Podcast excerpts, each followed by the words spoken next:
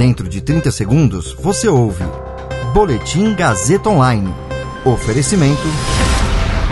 Se você tem muito o que dizer e quer escolher uma profissão para dar voz às suas ideias, a Faculdade Casper Libero é o seu lugar. Jornalismo, publicidade e propaganda, relações públicas, rádio, TV e internet. Todas as possibilidades abertas. Acesse casperlibero.edu.br e conheça as infinitas rotas que o mundo da comunicação oferece. Comunicação é mais do que uma escolha, é um modo de existir.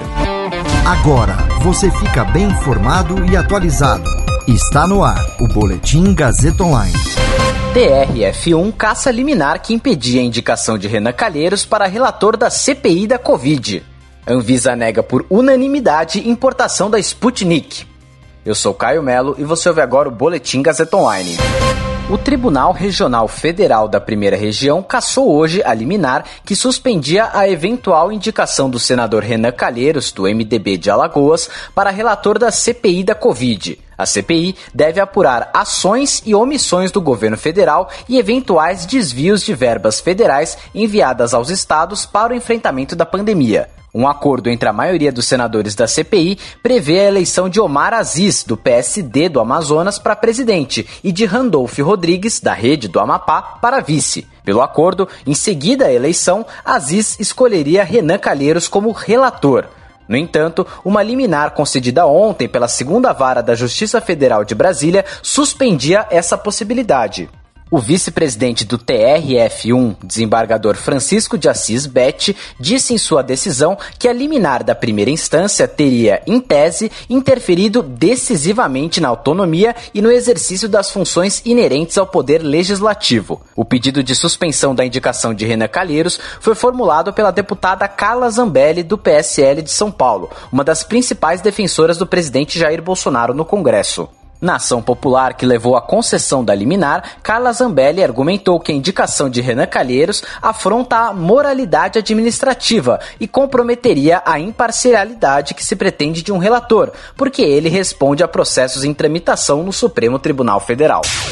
Após cinco horas de debates e apresentação de relatórios, a Anvisa negou ontem o pedido de autorização excepcional para a importação da vacina Sputnik V, imunizante contra a Covid-19 produzido na Rússia. A decisão unânime foi tomada após 14 estados pedirem autorização para importação emergencial de quase 30 milhões de doses. Três gerências técnicas da agência, a de medicamentos, fiscalização e monitoramento, deram pareceres contra a importação.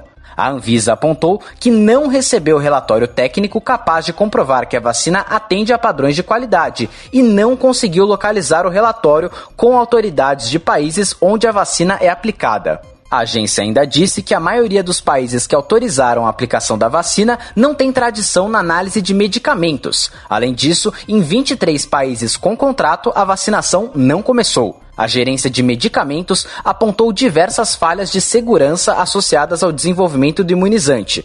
Na mais grave, explicou que o adenovírus usado para carregar o material genético do coronavírus não deveria se replicar, mas ele é capaz de se reproduzir e pode causar doenças. Já a Gerência de Inspeção e Fiscalização relatou que técnicos da Anvisa não puderam visitar todos os locais da fabricação da vacina durante inspeção na Rússia. Dos sete pontos previstos, técnicos conseguiram visitar apenas três locais. Esse boletim contou com suporte técnico de Agnoel Santiago, supervisão técnica de Roberto Vilela, coordenação Renato Tavares, direção da Faculdade Casper Liber e Gazeta Online, Wellington Andrade. Você ouviu Boletim Gazeta Online.